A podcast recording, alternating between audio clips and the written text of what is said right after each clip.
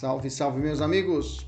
Professor Kleber Pinho, vamos lá? Vamos de ação penal hoje, vamos de processo penal, uma matéria muito importante, né? Base para o nosso, digamos assim, ordenamento jurídico, que é o processo penal em si, a ação penal propriamente dita, né? Ação proposta na justiça. É, os nossos alunos da mentoria, boa tarde, boa noite, boa madrugada, nossos ouvintes do Spotify, nossos alunos do YouTube. Espero que estejam muito bem, com saúde, com força para essa nossa aula de hoje. Olha só, dá uma olhada na aula de inquérito policial, na inquérito policial, na parte de segunda parte de inquérito policial que nós temos aqui na nossa plataforma, tá? Dá uma olhada, que lá tem algumas, alguns pontos que são importantes para você revisar. Você olhando lá, você consegue muito bem continuar aqui na ação penal. Então, se quiser, dá uma olhadinha lá na nossa aula, inquérito policial, segunda parte, e volta aqui para a nossa aula de ação penal. Bom, começando sempre com uma questão que nós podemos ao final temos a capacidade de resolver essa questão. A questão é assim, ó. A respeito da ação penal, analise os itens e indique a única que está correta. Letra A. Conforme o STJ, no momento da denúncia, impera o princípio do indúbio pro societate.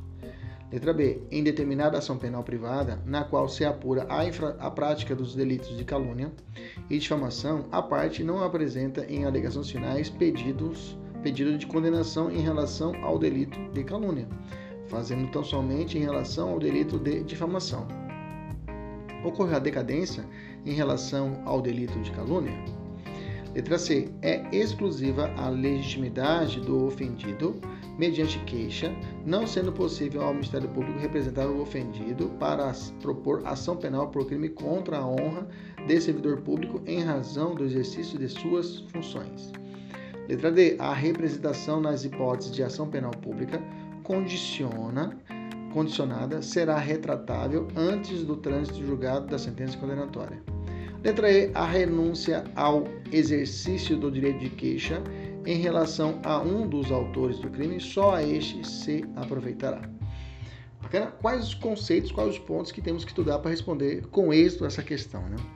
Bom, temos que manjar do, dos princípios que são aplicáveis à denúncia, à propositura da ação penal, temos que manjar a respeito dos, efe, do, do chamada, é, dos efeitos da ação penal privada, dos princípios da decadência, é, renúncia, perdão do ofendido e perempção. Tá? Temos que saber a respeito da legitimidade da população penal. Temos que saber quando acontece a retratabilidade, se a, a representação na ação penal pública condicionada é retratável ou não é retratável. Ok? Beleza? Então vamos lá, vamos trabalhar, vamos trabalhar, vamos para cima. Primeiro de tudo, vamos falar de ação penal, né? Professor, o que é uma ação penal? O Guilherme Souza Nude, que é um professor de renome do, da área de penal no Brasil, ele fala o seguinte: ó, penal e processo é o direito do Estado à acusação ou do ofendido de ingressar em juízo solicitando, ou seja, pedindo a prestação jurisdicional, ou seja, que seja prestada a, a jurisdição, ou seja, que o Estado faça seu papel, representada pela aplicação das normas do direito penal ao caso concreto. Mais ou menos assim, quando você é, vê na televisão aqueles processos volumosos, lá, aqueles processos rosinha, amarradinho, fiozinho, uma tarja preta. Ou a ação penal é propriamente dita é isso, é o processo lá na justiça. Hoje que os processos são eletrônicos, mas a ação penal é, é, é, digamos, já é o pedido para o juiz.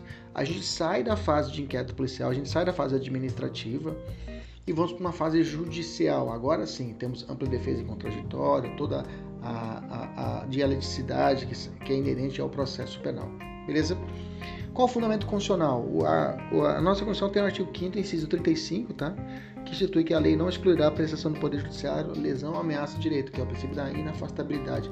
Existem outros princípios, outros artigos, mas eu me contentei com o 35, ok? O que se entende por justa causa para a propositura da ação penal? É muito falado isso. Professor, o que é uma justa causa? Ah, por justa causa, outra pessoa vai ser mandada embora, aí tem que ter um motivo cabal, um motivo realmente forte para ela ser mandada embora sem nenhum direito. Isso que eu conheço justa causa. É mais ou menos assim. Digamos que na, na, no, no, direito processual penal, a justa causa é, é dizer que para que exista o processo penal, para que exista a ação penal propriamente dita, é necessário estar fundamentado tem que existir realmente um conjunto mínimo probatório de indícios de autoria e materialidade litiva. tá? Que normalmente são instauradas, são investigadas pelo inquérito policial anterior, são é, é, estabelecidas pelo inquérito policial, essa, esse indício de autoridade e a materialidade delitiva mínima é feito pelo inquérito policial na investigação e a conclusão do relatório do, do delegado de polícia, que é enviado ao juiz e o juiz envia ao promotor e o promotor, se for o caso, ele denuncia, né? Denuncia é a petição inicial que começa, é o pedido inicial que começa a ação penal. Quando o juiz recebe a ação penal, dali em diante começou o processo. Dali começou a ação penal, a pessoa de indiciado começa a ser chamada de réu, réu no processo. Então tem que ter um mínimo de laço probatório, tá?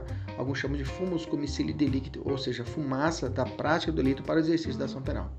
É claro, de, outro banda, de outra banda, se não existir a, o fundamento para que exista a ação penal, essa ação penal é morta, podendo ser trancada via habeas corpus, tá? O que se entende por justa causa duplicada, tá? Para parte da doutrina, é, na lei de, de lavagem de capital, lá no artigo 12, parágrafo 1 lá tem uma situação seguinte, ó, a denúncia será instruída com indícios suficientes de existência de infração penal antecedente, sendo puníveis os fatos previstos nessa lei, ainda que desconhecidos ou isentos de pena o autor, ou extinta a penalidade da infração penal antecedente. O que isso significa? Quando eu tenho lá na lavagem de capitais, eu tenho um crime antecedente que o cara cometeu e o segundo crime que é a lavagem de capital, ele vai lavar o dinheiro.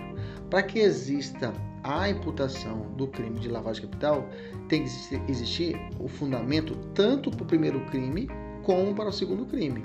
O primeiro crime que originou a lavagem, tráfico de drogas. Ele pegou o tráfico, dinheiro de tráfico, ok?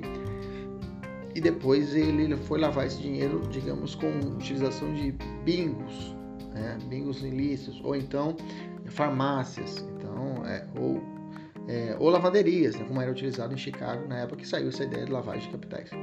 Então tem que existir o crime tanto antecedente como no consequente. Tem que existir crime. Por isso que é dupla justa causa. Tem que comprovar realmente a existência desses crimes, tanto no crime antecedente como no crime propriamente de lavagem. Quais são as espécies de ação penal? Isso aqui é importante, nós temos que saber de cabeça. Nós já estudamos isso lá em inquérito policial. Por isso que eu pedi para você dar uma olhada lá na parte 2 do inquérito policial. Por quê? Se eu conheço os, as espécies de ação penal, é necessário alguns documentos para começar o inquérito policial. Você lembra disso? É isso mesmo. Então aqui a gente vai repetir a mesma, mesma sequência. Mas vamos lá, para você que está assistindo a aula a primeira vez, vamos prestigiar você e vamos, vamos ensinar. Então, vamos passo a passo entender cada espécie de ação penal. As ações penais elas podem ser em dois grandes grupos. Ela pode ser pública ou pode ser privada. Tá? As públicas são divididas em duas. Elas podem ser chamadas as incondicionadas.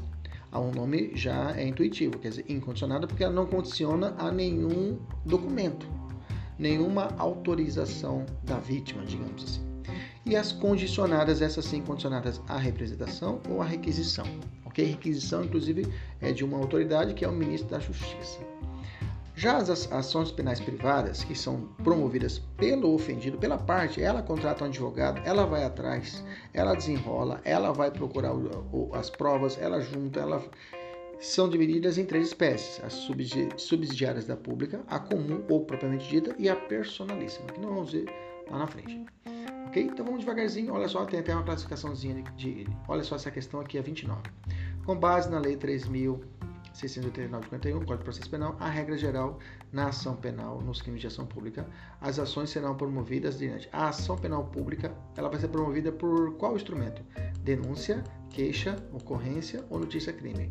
Bom, quando nós já estamos em ação penal, essas duas aqui a gente já não fala mais. Essa aqui são é, linguagens de inquérito policial, linguagem lá da parte administrativa que ficou para trás. Nós vamos falar de queixa-crime ou denúncia. Nas ações penais privadas, elas serão promovidas o pedido, ou a peça, o instrumento, o pedido, né, que vai digitar para fazer o pedido, para poder lá contar a história e fazer o pedido ao juiz, das ações penais privadas é chamada de queixa-crime. Já das ações penais públicas é chamada de denúncia, tanto nas ações penais públicas condicionadas ou incondicionadas. O mesmo instrumento é a única chamada a denúncia. Nas privadas são, a, é, são divididas são divididas pela queixa-crime. Podemos até colocar aqui para ficar bem didático, queixa-crime, aqui. E aqui em cima a gente pode colocar denúncia. Denúncia. Pronto, denúncia é a peça, é o pedido. Ok? Ação penal pública, vamos falar da incondicionada. Está no artigo 24, inciso 1, primeira parte do CBP, e além disso no artigo 100, cabeça do, artigo, do, do Código Penal. Quem é o titular das ações penais públicas incondicionadas? É o Ministério Público, como já falei lá atrás. É o titular da ação penal. Ele que propõe a denúncia. Só para ficar esperto, na ação, na verdade, o Ministério Público, ele é o domínio de todas as ações penais. Todas. Inclusive as privadas, tá? Que na verdade é, há uma delegação de, de, digamos, de função para o privado propor ação penal, mas o Ministério Público ainda continua no domínio. Ele observa, inclusive ele pega a queixa-crime e vê se está tudo certinho, ok? Mas volta para cá, só para ter esse conhecimento mais amplo. Mas na, na, ação penal pública, incondicionada e na condicionada, falou de ação penal pública, é o promotor de ponta a ponta. Qualquer um do povo pode provocar, levar ao, ao conhecimento do Ministério Público da ocorrência de crimes que caiba a ação pública para que tome providência? Sim, está no artigo 27 isso. E deverá ainda ser fornece, fornecendo por escrito informações sobre fato e autoridade indicando o tempo, o lugar, os elementos de convicção, tá? Nós já falamos disso naquela aula lá atrás, né? naquela aula de inquérito. Vamos continuar. Qual o prazo para a denúncia? O prazo para a denúncia, se o réu estiver preso, é 5 dias. Se ele estiver solto, é 15 dias, ok? Mas se o Ministério Público dispensar o inquérito policial, se com a representação forem oferecidos elementos que habilitem a promover a ação penal, e neste caso oferecerá a denúncia no prazo de 15 dias, tá? Só que aqui está vamos botar uma observação que aqui é a nação penal pública condicionada à representação. Observação na condicionada à representação. Ok? Na condicionada à representação, nós colocamos isso daqui. Só colocar essa observação. Bacana, porque ele dispensa que ser com a representação, ainda está falando de representação, está falando de ação penal pública condicionada à representação. Quais são os requisitos da denúncia? A denúncia tem que ser proposta conforme o artigo 41. E a queixa também tem que ter esse ritmo. A queixa, as duas petições iniciais têm que ter esse padrão: exposição do fato criminoso com todas as suas circunstâncias, a qualificação do acusado ou esclarecimento pelos quais se possa identificá-lo, tá? Às vezes não tem o, o, o nome completo do sujeito, mas eu posso é, enquadrar, individualizar o, o, acusado através de, de sinais característicos. Zé das Couves, ou José Digital, com cicatriz no lado esquerdo do rosto, tatuagem no braço direito, ok? Então, é, através desses, colocar isso na petição não tem nenhum problema. Não há nenhum empecilho, não há nenhum é, é, erro processual quanto a isso. Classificação do crime, tá? E quando rol, quando necessário, o rol da testemunhas. Quais são os princípios da incondicionada? Eu vou fazer um, lá embaixo, vou fazer um comparativo entre incondicionada, condicionada, a, incondicionada, aliás, as ações penais públicas, os princípios da ação penal pública e os princípios da ação penal privada. Eu vou fazer um paralelo, mas lá, mas lá embaixo, tá? Nas ações penais públicas incondicionadas e condicionadas, é possível a figura do assistente de acusação? Sim, tá? O ofendido ou seu representante legal, ou na falta de um deles, o cônjuge, o ascendente, descendente irmão, poderão intervir no, como assistentes do Ministério Público em ações penais públicas condicionadas ou incondicionadas. O que é o assistente do Ministério Público? O assistente do Ministério Público é quando a, a, a família contrata um advogado para ajudar o promotor de justiça. Só posso isso nas ações penais públicas, condicionadas e incondicionadas. Está tendo um caso aqui no Mato Grosso, né, a respeito do caso Isabelle, que é uma menina que teve no, no condomínio de luxo aqui em Cuiabá. Tá, tá assim, ainda estamos na fase de investigação, né, está começando, futuramente vai ter uma ação penal com certeza. Mas no caso, por exemplo, é, tem um advogado da família da vítima. Com certeza ele vai entrar no polo é, ativo como assistente de acusação do Ministério Público ok? Ele vai ajudar o Ministério Público. Bacana? É, já caiu essa questão, olha só, no processo a assistência é admissível na ação penal privada, pública condicionada ou incondicionada? É essa, Letra B. É pública incondicionada a ação penal por crime de sonegação fiscal, tá? E tá certo, tá? Tem uma súmula, inclusive, que fala isso, uma súmula do STF, que é pública incondicionada a ação penal por sonegação fiscal. Vamos lá, agora vamos falar da ação penal pública, agora condicionada. Está no artigo 29, primeira parte, no artigo 100, caput do Código Penal. Fala assim: quem é o titular das ações penais públicas condicionadas? É o mesmo, promotor de justiça e Ministério Público. Tá? Mesma hipótese que eu falei lá atrás, qualquer um do povo pode também noticiar, levar é o delatio criminis, né, que leva até a autoridade policial, autoridade do Ministério Público, notícia de um crime, para que ele possa propor ação penal. Prazos, mesmos prazos, tá? Que eu já falei lá, inclui, agora sim inclui aqui esse de 15 dias, se ele dispensar o inquérito policial. Os princípios, vou falar lá embaixo. Então, o que diferencia da ação penal pública incondicionada para condicionada se é tudo igual, professor? Vamos lá. Na condicionada, até falei, é condicionada, ela é, precisa existir um documento da vítima ou de uma autoridade autorizando para que comece a ação penal. Quando nós estudamos inquérito policial, esse documento já vai estar no processo. Já estará. Como assim, professor? É, a representação, quando vai instaurar o inquérito policial, esse documento é necessário para que seja proposta, instaurado o inquérito policial. Então, tecnicamente, se existir o inquérito policial, esse documento já vai estar dentro do inquérito policial, que vai chegar na mão do juiz e vai chegar na mão do promotor. Beleza? Ele vai ter que dar uma folheada no inquérito para poder montar a denúncia e ver lá a representação juntada. Senão, vai ter que pedir para a vítima juntar a representação. Mas pode acontecer que a ação penal, o inquérito policial tenha sido dispensado. É possível veio uma, uma CPI, a CPI fez toda a investigação. Não vai fazer inquérito policial tudo de novo se a CPI já fez. Aí, nesse momento, se o crime for de ação penal pública condicionada à representação, o promotor vai ter que promover que a vítima venha, o ofendido venha e assine a representação para que ele possa propor a denúncia. Ok? A requisição é uma autorização dada pelo ministro da Justiça em determinados crimes. Tá? Tranquilo? Beleza? Tanto a representação como a requisição do MP são documentos é, representação como a requisição do ministro da Justiça, vou botar um J aqui. São documentos essenciais para a postura da ação? Sim, tá? Eles também são chamados, já vem em prova chamar isso aqui, ó, condição especial de procedibilidade ou condição de procedibilidade. É um documento essencial que tem que estar no processo, tem que estar no processo. Se eu for executar um cheque de alguém que não me pagou, eu vou ter que estar juntar no processo um cheque. Se eu for fazer uma tradução de alimentos de um pai que tem que reconheceu o filho, eu vou juntar a certidão de nascimento com o pai ali anotado. Então, se eu for propor uma ação penal que é, é necessária a representação, eu vou ter que juntar a representação, senão ou a ação penal está morta, a ação penal está falível de ser julgada inépita pelo fato de um dos requisitos, que é a ausência da representação. Ok? O que se entende por representação? É, está previsto no artigo, vamos, vamos, vamos fatiar, vamos lá, tá assim, ó ah, poderá ser exercida pessoalmente pela vítima ou procurador com poderes especiais, mediante declaração, declaração, declaração, ok? Vamos fatiar, vamos botar aqui, vamos fatiar, vamos direto. É, declaração escrita ou oral será, que será reduzida a termo. Para quem é feita? A representação pode ser feita diretamente ao juiz, pode ser feita ao promotor e pode ser feita à autoridade policial. Mais comum é feita à autoridade policial, mas pode ser que seja feita ao juiz e o juiz, ele vai, além da representação, ele vai fazer uma requisição ao delegado para instaurar o inquérito policial. Lembra disso? Que eu falei lá atrás? Ok? Mas se for por tempo da ação penal, eu posso representar diretamente para o juiz ou promotor ou autoridade policial, não tem problema nenhum.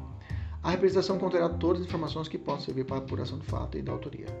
Qual o momento para representar? Regra, na fase de investigação, tá? Diretamente ao delegado ele iniciará o inquérito policial ou, não sendo competente, remetê-lo à autoridade que for. Pode ser diretamente ao juiz ou promotor, que será reduzida a termo e será remetida à autoridade policial para que essa autoridade proceda ao inquérito. Mas aí tem que ser, além da, da representação, tem que estar junto o quê? Uma requisição do juiz ou promotor, tá? É, será remetida a uma autoridade policial uh, acompanhada acompanhada de requisição dessas autoridades. Pronto. Exceção, perante o juiz no momento da denúncia, caso não o IP inquérito policial será dispensado, por exemplo. Exceção, perante o juiz, né, no momento da denúncia, caso, aí, você, a regra é feita na, na investigação. Mas eu posso fazer ela perante o juízo, ok? Perante o juízo no momento da denúncia. Caso não o inquérito policial, caso o inquérito policial, né? Caso o inquérito policial tenha sido dispensado, ok? Por exemplo. Agora fica mais claro, ok? O inquérito ou ação judicial podem ser iniciadas sem representação? Não, tá? Como eu falei, a condição de procedibilidade. Quem pode representar? O próprio ofendido, maior capaz, podendo ser exercido por, inclusive por procurador especial. O representante legal do menor incapaz. A pessoa jurídica também pode, tá? Por exemplo, a sociedade de advogados, no caso de fruto de coisa comum, tá? É, sucessão processual. Quando acontece sucessão processual, cuidado, tá? Assistência, quando acontece assistência processual, eu já falei lá em cima, tá? É quando na ação penal pública condicionada e incondicionada, assistir, ajudar o promotor de justiça. A sucessão é quando morre a vítima e aí entra na jogada os parentes, ok? O cônjuge, o ascendente, descendente, o irmão. Sucessão é outra coisa, tá? Então, o cara que representa, ele morreu, tá? Nesse caso, quem que pode representar? O CADI, cônjuge, ascendente, descendente irmão. Inclusive, para a queixa-crime, que também precisa propor a queixa-crime, se ele morrer, se ele morre, o CADI também entra no jogado, ok? Na ausência do CADI, o juiz nomeia de ofício um curador ou a requerimento do Ministério Público. Qual o prazo para representar? Bom, é seis meses, contados no dia que vier a saber de quem é a autoria. É do famoso ah, é você, né? Se você lembrar do ah, é você, dali em diante seis meses. Cuidado, é muito comum em prova falar que é a partir do fato criminoso, tá? Não, a representação nasce a partir do ou o direito de queixa, mesmo prazo, mesma coisa, a partir do ah, é você, né, fé da rosca. Grava isso daí. Ah, é você, né, fé da rosca. Prazo ou felado da porta, se quiser também. É prazo decadencial ou prescricional esse prazo de seis meses? É um prazo decadencial, tá? Se conta de forma do artigo 10, ou seja, ele inclui o dia do início e exclui o dia do vencimento. Logo, o dia que o ofendido tomar conhecimento de quem seja o infrator já é o primeiro dia para representar. Caso se encerre final de semana ou feriado, a vítima deverá apresentar a autoridade no plantão. Afinal, não haverá prorrogação no primeiro dia útil subsequente. Ou seja, se o último dia dos seis meses cair num sábado, ele tem que ir lá na delegacia e representar no sábado ok? Este prazo também não se interrompe, nem suspende e nem se prorroga. Mas se a vítima for menor de 18 anos ou mentalmente incapaz. Aí eles chamam isso aqui de decadência imprópria, tá? O que é a decadência imprópria? A decadência imprópria é quando é, eu tenho dois legitimados, duas pessoas que podem propor ação, falece o direito para uma, mas permanece para a outra. É isso aqui. A partir do conhecimento da autoria, eu tenho seis meses, ok? O representante legal, o pai, o pai da criança, já sabe quem ameaçou a criança. Ele vai, não representa, ah, não, é parente nosso, ou então é amigo da família, ou vizinho, vou deixar quieto. E a criança tem 17 anos. A criança fala, pai, não, mas eu quero representar. Não, não vou representar. Quando o pai deixa exaurir o prazo de seis meses, para o pai, para o representante legal, faleceu morreu, decaiu o direito de representar, o direito de juntar esse documento para começar o inquérito policial ou a futura ação penal, se for o caso. Nessa situação, a partir do momento que esse menor completar 18 anos, quando ele completar 18 anos, nasce para ele agora seis meses. E ele tem seis meses para poder propor a ação penal. Se a vítima então for menor de idade, ok? Desa ocorrendo uma desavença entre o representante legal e a vítima menor de idade, a representante legal deixar passar o prazo de seis meses, decair o direito para ele, não, não decai o direito para o menor, agora maior de idade, de propor a representação ou até a queixa-crime, ok? Beleza? É como se tivesse congelado o prazo para ele. Se ocorre um crime contra a honra e o ofendido for um funcionário público, o Ministério Público é o único legitimado para propor ação penal mediante representação do funcionário público? Não, quando for crime contra a honra, fica esperto. Isso aqui é uma súmula, tá? Súmula 614. Isso aqui cai em prova, viu, gente? Cai bastante. É concorrente, ou seja, tanto o promotor de justiça pode propor a ação penal pública condicionada à representação do funcionário público, do servidor público, como também o servidor público pode ir lá e contratar um advogado e propor a queixa-crime. Ok? Beleza? Então é concorrente súmula 614. Pode ocorrer a retratação da representação? Isso aqui é muito importante, tá? A retratação, ela vai ocorrer desde que pode ocorrer desde que seja antes do oferecimento da denúncia, OK? Porque depois de oferecimento da denúncia, o ato será irretratável. Gente, oferecimento é protocolo, tá? Recebimento já é o primeiro despacho do juiz no processo. Então, o oferecimento é protocolo, Então tem que ser feito o quê? Antes, antes de existir, antes de existir, antes tem que ser a retratação tem que ser aqui, ó. A retratação, retratação tem que ser antes. Antes da denúncia, antes da do, do oferecimento da denúncia. Então a retratação tem que ser o momento antes do oferecimento da denúncia. OK? Antes Vou botar aqui o antes, pronto, não ter erro. Antes do oferecimento da denúncia. Porque depois é irretratável, ok? Olha só essa questãozinha aqui, vamos jogar aqui. A representação será irretratável. Bom, irretratável é depois. Depois de oferecida a denúncia, pronto, já achou a resposta, ok? Depois de oferecida a denúncia, ela será o que? Irretratável. Bacana? Cuidado, é é, se você estiver fazendo sua prova, chegando na questão 80 e cai uma dessa aqui, se você não ficar muito atento, você erra mesmo, tá? Cuidado com a Maria da Penha, tá? Maria da Penha será admitida a renúncia da representação perante o juiz, tá? Em uma audiência especial designada com tal finalidade. É diferente, o ato é diferente. E é antes do recebimento da denúncia, que é, e não da, do oferecimento, tá? Não é antes do oferecimento, aqui é, é antes do recebimento prazo é diferente, o momento é diferente. Lembrando que lesão corporal leve na Maria da Penha é incondicionada, tá? Não, não tem representação. Se for lesão corporal leve fora numa questão de Maria da Penha, é condicionada à representação. Requisição do ministro da Justiça, gente, é uma situação bem peculiar, não vou me aprofundar muito nele, tá? Neste caso, a ação penal está relacionada à conveniência política, tá? Situações de crimes contra o presidente da República, contra o governo estrangeiro, contra o chefe do governo estrangeiro, ok? Vamos falar da ação penal privada. A ação penal privada, quem é o titular das ações penais? Ações, ações penais privadas, né? Tá digitado errado aqui, né? Ações penais privadas, pronto. Agora sim.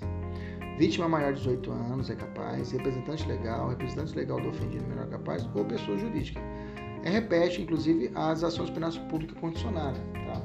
Se a caso a vítima morra, já sabemos quem entra no jogado, o CADI, cônjuge, ascendente, descendente e irmão. Aqui estamos falando de ação penal privada. Aqui eu preciso de advogado. Na ação penal pública condicionada, lembrar, ação penal pública, Ministério Público. Ok, deixa eu, vamos responder essa 34.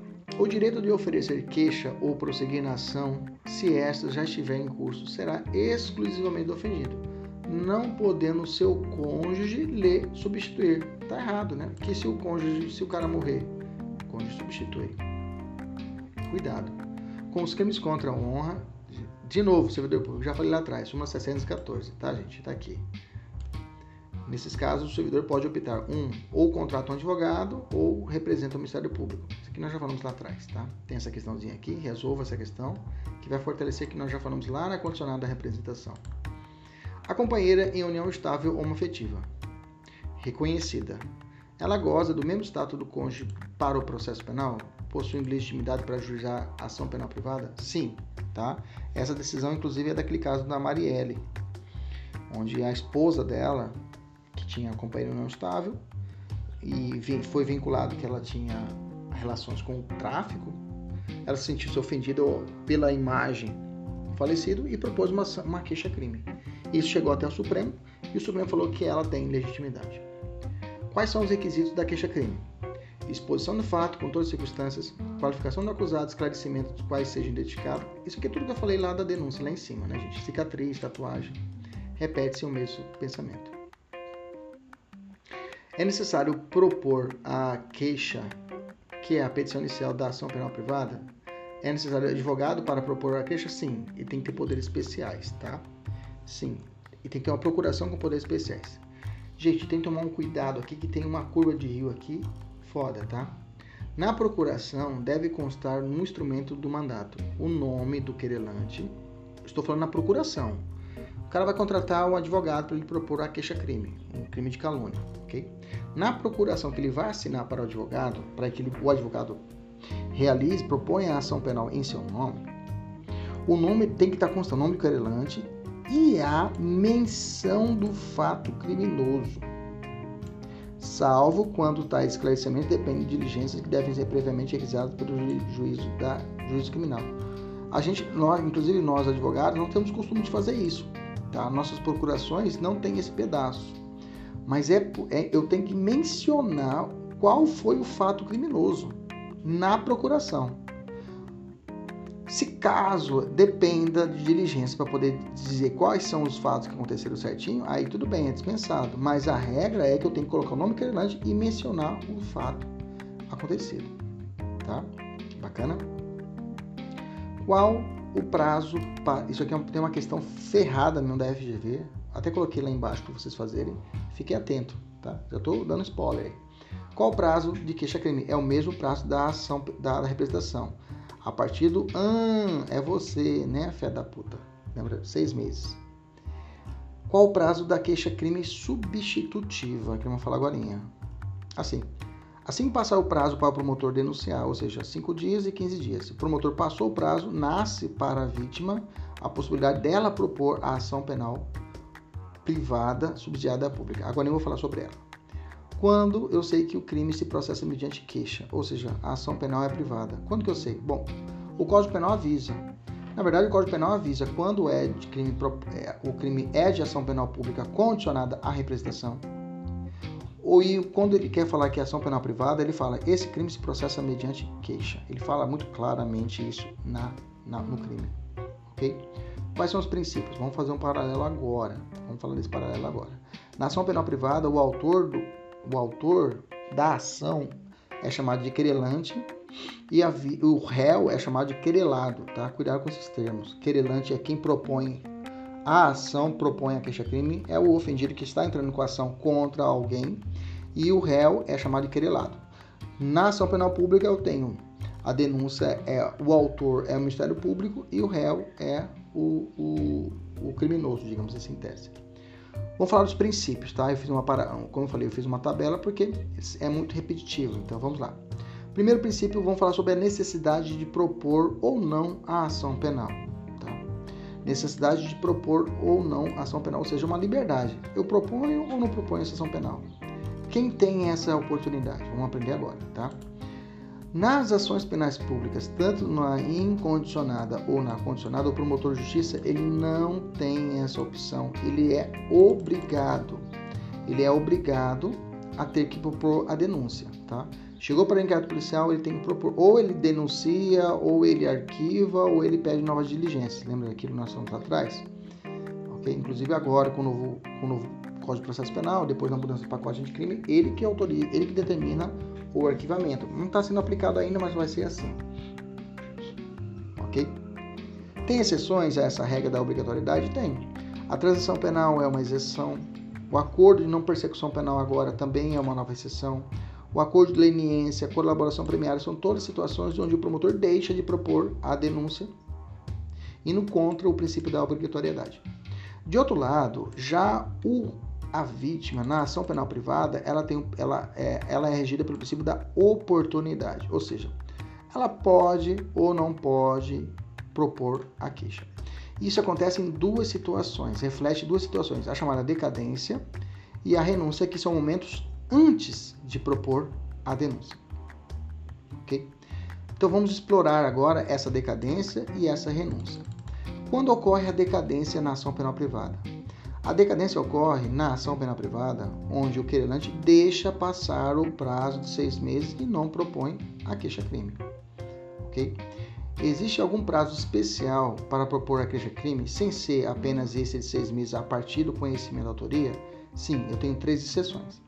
A primeira eu tenho uma de seis meses a partir do trânsito em julgado da sentença que, que por motivo de erro ou impedimento anule o casamento. Ou seja, a partir disso, a partir de houve um erro, um impedimento, anulou o casamento, nasce o processo, o crime, nasce a oportunidade, depois de seis meses desse trânsito julgado, de propor ação penal para aquele que causou erro ou impedimento ou anulou o casamento. 30 dias a contar da homologação do laudo, tá? É o prazo para queixa no caso de crime contra a propriedade material, que deixar vestígios, tá? O cara cometeu um crime contra a propriedade material, ou seja, ele cometeu um crime de, é, é, de plágio, né?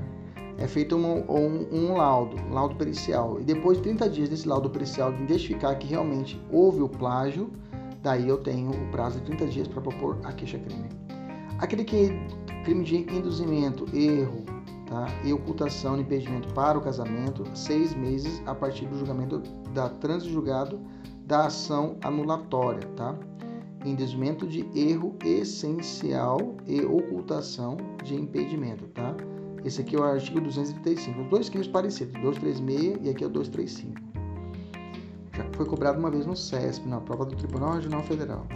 Tratando-se de delitos contra a propriedade material que deixarem deixem vestígios, o prazo para o oferecimento da queixa-crime é de 30 dias contado da ciência da homologação do laudo pericial produzido na medida preparatória de busca e apreensão. 30 dias, laudo, é isso aí? Correto. Quando ocorre renúncia na ação penal privada? Ocorre quando a vítima se recusa a tomar providência contra o seu agressor, ou seja, a vítima, mesmo no prazo de seis meses, dentro do prazo de seis meses, não se interessa em propor a ação penal. A renúncia necessita de aceitação do agressor para dar efetividade? Não. É um ato unilateral. Ou seja, eu não preciso que o agressor saiba que estou renunciando. É só eu deixar, dentro do prazo de cinco dias, eu deixo. Eu não quero mais propor eu não quero propor ação penal. Ok? Situação: três pessoas ofenderam Beatriz ela pode deixar de propor a queixa-crime para uma das três e acionar as demais? Ou seja, renuncia para uma e processa as demais? Resposta: não. A renúncia feita para um agressor necessariamente beneficia aos demais. Ok? É o princípio da indivisibilidade. E quem cuida desse princípio? O Ministério Público. Lembra que eu falei para vocês que mesmo ação penal privada, o Ministério Público fica ali de olho? O princípio da indivisibilidade, ele, o Ministério Público, ele olha ele fica velando por esse princípio. Como se dá a renúncia? Ela pode ser de forma expressa nos autos, ok? Ou tácita. Ela toma atitudes incompatíveis com a figura da vítima. Exemplo, chamou o ofensor para ser padrinho do seu casamento. E esse padrinho pode juntar a foto no processo para provar que a vítima lhe perdoou, ok? Pois pode, pois pode provar a renúncia por qualquer meio de prova que a vítima, vamos colocar aqui, vamos tirar o verbo perdoar, que a vítima, que a vítima renunciou. Vamos botar para não haver confusão. Pois pode provar renúncia, pois pode provar renúncia por qualquer meio de prova. Ou seja, o cara chamou para ser padrinho de casamento antes do início da ação. ok? Eu xinguei, eu xinguei o cara, o cara vai e me chama para ser padrinho. Falou, opa, ah, tá, o cara me perguntou, então renunciou direito. Bacana. Vou pro casamento, beleza, tudinho, curto a festa, tiro foto com o cara. Depois de uma semana, recebo a notificação que o cara propôs ação penal a si mesmo. Ele falou: ó, casamento, padrinho é padrinho, agora ação penal é outra conversa. Negativo. Houve renúncia. E eu vou juntar essas fotos no processo. Falou: olha, antes de entrar com a ação, ele teve uma atitude incompatível com a figura de vítima. Então, nesse caso, eu quero que seja reconhecido a renúncia. Pronto. Ok? Vamos lá. É, 41. Deixa eu ver essa questão aqui. Realizada a composição de danos serviços do GCRIM, Pedro convida Anísio, que dias atrás tinha lhe difamado na internet e figurava como o autor dos fatos no processo junto ao GCRIM, para ser padrinho do seu filho. Nesse caso, Anísio querelado pode utilizar de todos os meios de prova para buscar a extinção da punibilidade? Claro, com certeza. Ok? Depois de renunciar, a vítima pode voltar atrás? Não, não tem retratação da renúncia, tá? Pode propor outra ação penal pelo mesmo fato? Não, porque é um, é um fato impeditivo. A renúncia é um fato impeditivo, porque o efeito da renúncia é a extinção da punibilidade. Okay? Vamos continuar observando os princípios. Vamos falar sobre princípios agora, sobre a possibilidade de continuar com a ação penal. Agora, o, a, o agente propôs a ação penal já. Propôs a ação penal. A pergunta é: ele pode desistir? Depois que foi proposta a ação penal, há possibilidade de desistência da ação penal? Isso não vamos investigar agora. Gente, promotor de justiça não tem como. Entrou, tem que ir até o fim. Entrou, tem que ir até o fim, não pode desistir. Inclusive, até o recurso não pode desistir do recurso, promotor de justiça, o recurso proposto. Beleza? Tranquilo? Tem exceção? Tem. Tem a chamada suspensão condicional do processo lá do GCRIM, que o processo começa e aí o, autor, de, o promotor denuncia, mas ele propõe uma suspensão condicional do processo, ok? Nesse caso, entende-se que há uma violação, ou seja, é uma exceção à regra do princípio da indisponibilidade. Na ação penal privada de outra banda, na ação penal privada, é, é, ela é tem como base o princípio da disponibilidade. Ou seja, se eu entrei com a ação, eu posso desistir. Depois que eu entrei com a ação, eu posso desistir. Perfeito. Tem dois instrumentos que eu posso fazer isso: através do perdão e através da perempção. Por isso que eu mudei lá em cima lá o termo renúncia, né? Tava aqui perdão, coloquei renúncia para você não se confundir. Porque o perdão é feito depois da ação penal proposta, ok? Depois da ação penal proposta, beleza? Não pode confundir.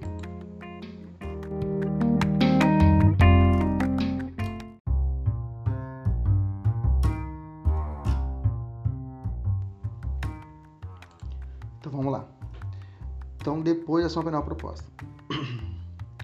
Quando ocorre o perdão do ofendido na ação penal privada? Quando que ocorre esse perdão do ofendido? Vai ocorrer, é, é na verdade, a desistência da queixa-crime, o que somente ocorre depois que a ação é proposta, como eu já disse. Como se dá o perdão? É, ele pode se dar de forma expressa ou tácita, igualzinho à renúncia, tá? Por exemplo, ele toma atitudes incompatíveis com a figura de vítima, chama a ofensora para ser madrinha de sua filha, por exemplo, depois que propôs a ação penal.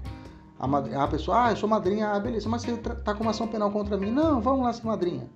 E aí a, a, a, a vítima continua com o processo ainda. Aí a, essa que foi convidada para ser madrinha, que foi a ofensora, juntando no processo as fotos do batizado. Falou, ó, ela me chamou de ser madrinha, me perdoou, ok?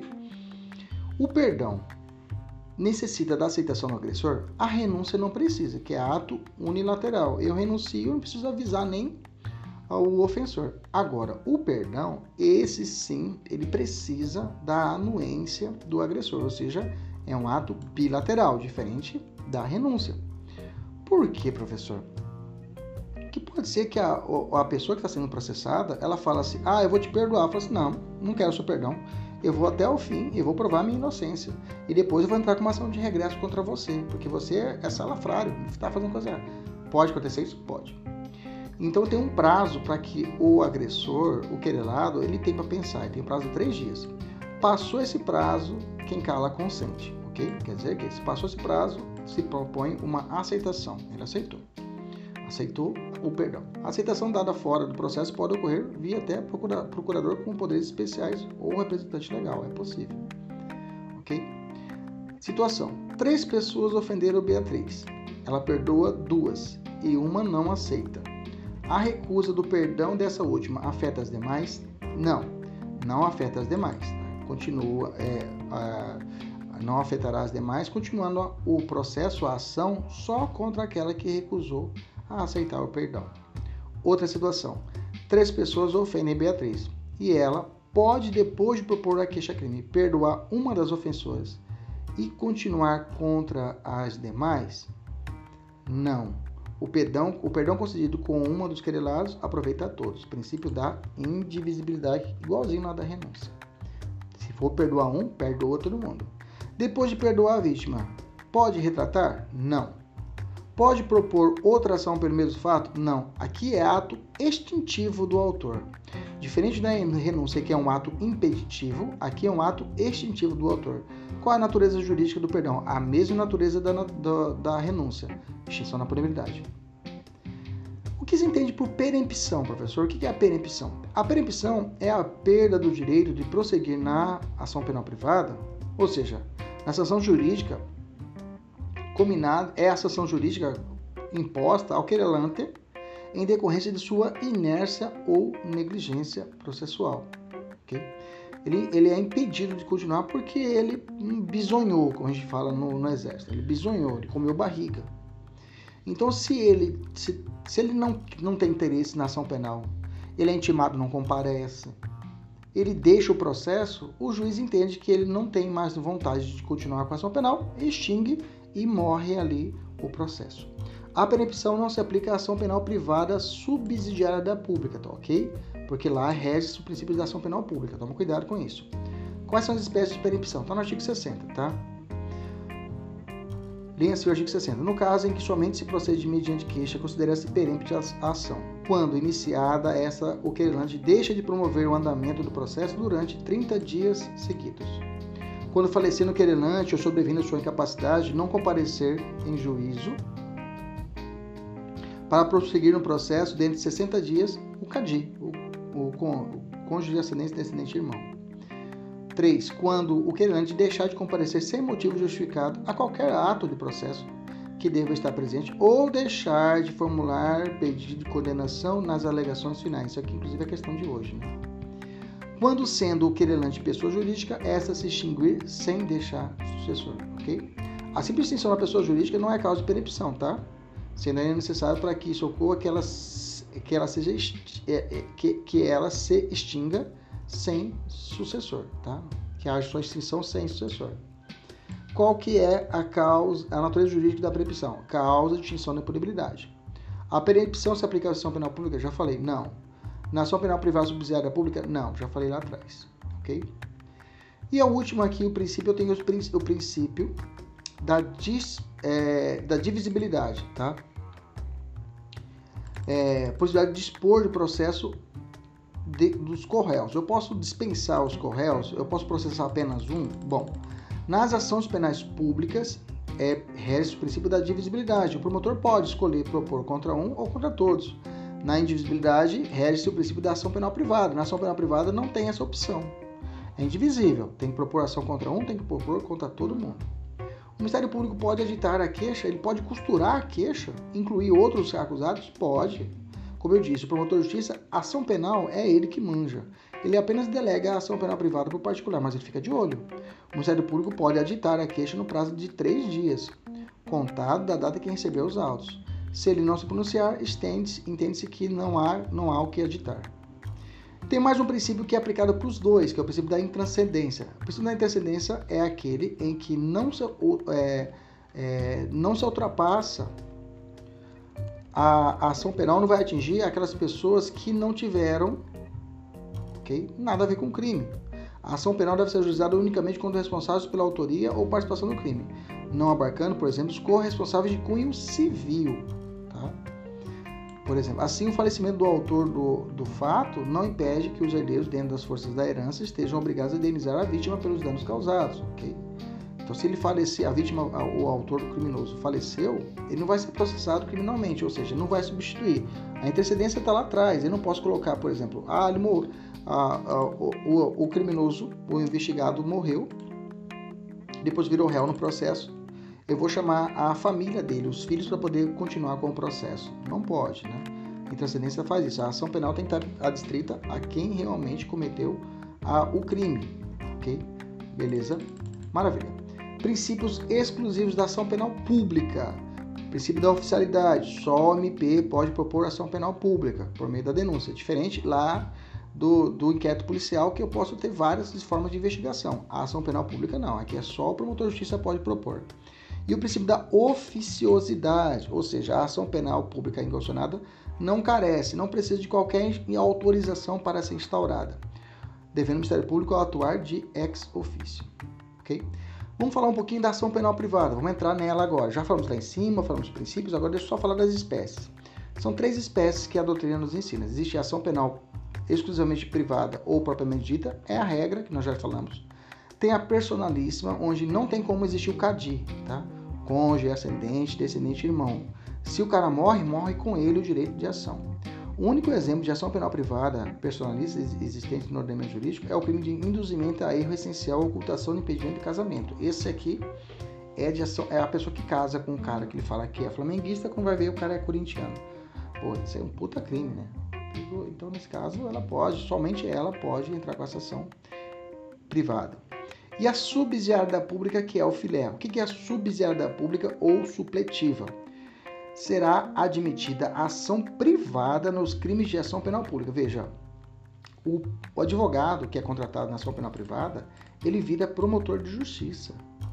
Isso mesmo, ele vai fazer as funções do promotor de justiça. Quando acontece isso, professor?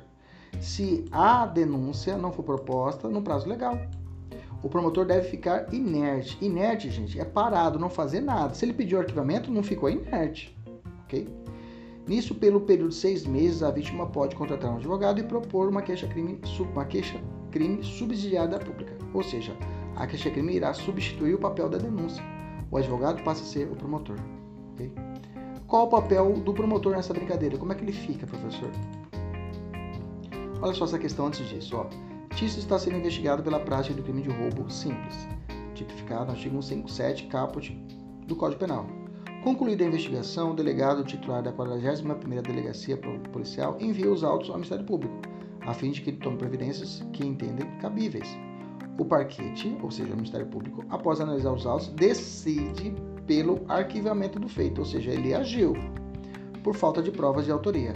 A vítima ingressou em juízo com uma ação penal privada subsidiária pública, que foi rejeitada pelo juiz da causa, que no caso acima agiu corretamente, já que a lei processual não admite ação penal pública subsidiária nos casos em que o Ministério Público não mantém, não se mantém inerte. Tá certo? É isso mesmo. O Ministério Público não se manteve inerte. Ele pediu arquivamento. Ok? Digamos que ele se manteve inerte, não fez nada. O que o promotor de justiça faz? Tinha posicionamento doutrinário, mas agora a Lei 13.869 de 2019, que é a Lei de Abuso de Autoridade, lá também prevê ação penal. Todas as ações penais são públicas incondicionadas, mas também prevê a possibilidade da subsidiária da pública, ok? E aí ele traz o que o promotor vai fazer. É interessante, deixou bem claro. Ele pode aditar a queixa, repudiar, oferecer denúncia substitutiva, intervir em todos os termos do processo, fornecer elementos de prova, interpor recurso e a todo tempo, com a negligência do querente, retomar a ação como parte principal. Beleza? Como funciona, professor? Eu tenho aqui um esqueminha, vou ter que reduzir a tela aqui porque está aqui para poder encaixar. Ela acabou saindo da minha tela. Ok, vamos aqui. Beleza? Vamos lá. Então tenho o seguinte, ó eu tenho uma fase que é a legitimação exclusiva do MP, que é o prazo do, do, da denúncia, 15 dias solto e 5 dias preso, é o prazo para denunciar. Ele recebe inquérito policial, eu tenho um prazo para poder fazer isso, ok? Passou esse prazo, ele não faz nada, nesse período de seis meses aqui, nasce para a vítima ela contratar um advogado, ela propor ação penal privada subsidiada à pública, ela propor a queixa substitutiva, ok? Através do advogado. Nesse período de seis meses também corre para o promotor de justiça, tá? não sumiu para ele. Fica concorrente, tanto a parte, a, a vítima, como o promotor. Passados seis meses, caso o, a vítima não, propor, a, não propôs a ação penal privada e nem subsidiário da pública e nem o promotor de denúncia, depois disso, volta-se o prazo exclusivo para o Ministério Público até o prazo prescricional do crime, ok? Entendemos isso? São três momentos. Então, o um momento só o promotor, depois disso, o um momento as partes. Tenho aqui algumas questõezinhas finais que eu vou trazer para vocês, rapidinho. É, composição de danos civis. Lá no juizado especial, tá? um primeiro momento que é realizado entre as partes é a composição de danos civis. É um acordo realizado no juizado especial criminal. A pergunta é, se é feita esse, esse, essa composição, tá tudo certinho, ó, fez um acordo, o cara falou, ó, vou pedir desculpas para você, não te xingo mais, Tá aqui o valor de 300 reais aqui para você, indenizei você aqui e pronto. A pergunta é, posso denunciar, posso propor a queixa depois disso? Não, tá? A composição civil é o primeiro momento, antes da transação penal, tá? É um instituto que permite o acordo entre a vítima e o acusado de causar o dano patrimonial, a fim de que seja reparado o prejuízo sofrido pela vítima. Desse acordo homologado resulta a renúncia ao direito de queixa, interpretando exclusivamente renúncia ao direito de representação. Ok? Interpretando extensivamente também o direito de representação nos crimes de ação penal pública condicionada à representação. Então, se foi feita a composição civil de danos, não há que se falar mais em queixa-crime, não há que se mais falar mais em direito de representação. Morre ali ok? A composição de dano é um instituto despenalizador da 9.099, como também a transação penal e a suspensão constitucional da pena, ok? A concessão do benefício da transação penal impede a impetração de habeas corpus, que se busca o trancamento da ação penal, com, relação, com, re, com a celebração da transação penal. O habeas corpus que estava pendente fica prejudicado, ou o TJ deverá julgá-lo mesmo assim. Vamos entender. Transação penal é um momento é, eu tenho, primeiro, no Juizado Especial Criminal. Chegou na delegacia, o delegado fez o TCO, ou TC, termo circunstanciado. Ele viu que não era questão de inquérito policial. Mandou para o Juizado Especial. Foi marcada a data. Chegou lá, tá? A data da audiência. É uma audiência de conciliação. Senta de um lado o autor do fato criminoso e a vítima. E aí eles tentam fazer um acordo, a composição civil. Não deu certo. Vem o segundo passo, que é a chamada transação penal. Quem vai fazer esse acordo é o promotor que propõe um acordo para o autor dos fatos. Ok? Foi concedido benefício. Tá? Concessão do benefício. Impede que o, o, aquela pessoa que recebeu o benefício entre com habeas corpus, impede o habeas corpus para trancar a futura ação penal. Fala assim, olha, eu recebi o benefício do acordo, mas está tudo errado essa, essa ação penal. Está tudo errado, não tem justa causa nenhuma. Ok? Com a celebração da transação penal, o habeas corpus que está pendente fica prejudicado, ou seja, que, qual, qual, é o posicionamento? Vamos lá. O STJ entende que sim, tá? O habeas corpus que está pendente fica prejudicado de de ser julgado. O que, que é isso? Houve a transação penal, tá? Houve a transação penal. E aí é, tinha-se feito antes disso um habeas corpus, pedindo trancamento da ação penal. A pergunta é, nesse caso, então é a seguinte forma, vamos de novo. Está tendo uma ação penal, um processo contra a minha pessoa, um processo de estou sendo processado por injúria. Mas não tem nenhum fundamento. Nenhum fundamento eu fiz a propositura de um habeas corpus okay, para trancar a ação penal. Para trancar essa ação penal, porque está tudo errado. Mas nesse meio tempo eu sou chamado para poder fazer um acordo de transação penal. E eu, eu recebo, eu, eu concordo em fazer transação penal. Só que quando eu concordo fazer transação penal, eu vou ficar devendo ao Estado, porque vão me dar uma missão para poder realizar por um ano, ficar na PAI, beleza, fazendo prestação de serviço. Mas o processo está no tribunal já. A pergunta é: o tribunal pode julgar esse meu pedido da trancamento da ação penal, ou se quando eu aceitei a transação penal morreu e morre também o habeas corpus. Porque se julgar o habeas corpus e dizer que a ação penal está tudo errado, eu não estou devendo nada para o Estado. Eu não preciso ficar fazendo, não preciso cumprir a transação penal. Entendeu? Então eu entrei com o habeas corpus e ao mesmo tempo eu fui e fiz uma transação penal, fiz um acordo. A pergunta é, meu habeas corpus subiu para o Tribunal de Justiça. A pergunta é, o tribunal pode julgar meu, meu recurso, meu, minha, meu, meu habeas corpus e dizer, ó, oh, essa ação penal tá morta, não sabe de nada, ou pelo fato de eu ter feito a transação penal, o acordo, esse habeas corpus não vai ser julgado. Bacana? Dois posicionamentos. O STJ diz que sim, não fica, sim, fica prejudicado e não será analisado o meu habeas corpus. Concedida a transação penal impede a impetração de habeas corpus em busca e trancamento de ação penal. Okay? Já no STF fala que não, não impede o Tribunal de Justiça de julgar o mérito do habeas corpus a realização de acordo de transação penal não enseja a perda do objeto do habeas corpus, anteriormente impetrado. A aceitação de acordo de transação penal não impede o, habeas, o exame de habeas corpus para questionar a legitimidade da persecução penal. Então, para o STF, tem que ser analisado se realmente o, a ação penal é válida, porque se não for válida, eu não devo nada para o Estado, beleza? Nem transação penal e nem para ação. O que consiste o princípio do dúbio, em dúbio pró societate? O princípio do dúbio pró societate significa, significa dizer, significa que é,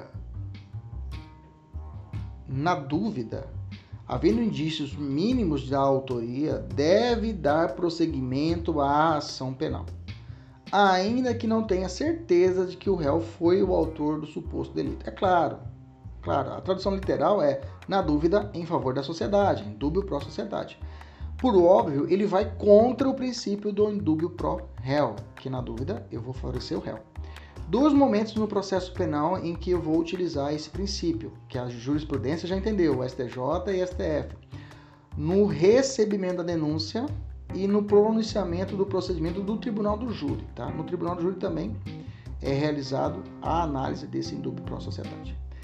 Vamos responder a questão que foi inicialmente proposta? Vamos lá. A respeito da ação penal, analisa os itens e única correta. Conforme o STJ, o momento da denúncia impera o princípio do indúbio pró societate. Acabamos de falar, ficou fácil, né? Tá certo? Letra B, vamos ver o que está errada.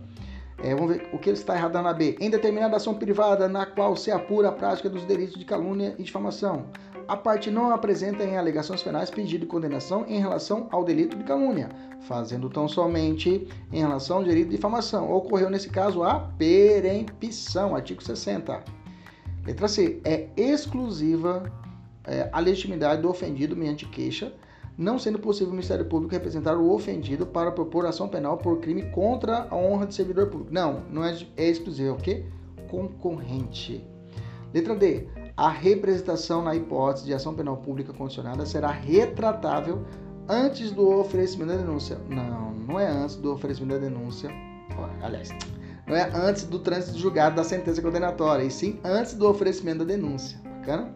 A representação é retratável. A questão fala que é retratável antes do trânsito julgado da sentença condenatória. Errado. É retratável antes do oferecimento da denúncia. Letra D, errada.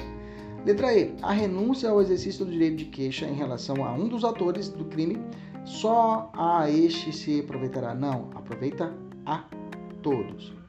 Agora, os alunos da mentoria têm 10 questões para trabalhar no nosso simulado da nossa meta. Um abraço, até a próxima. Tchau, tchau.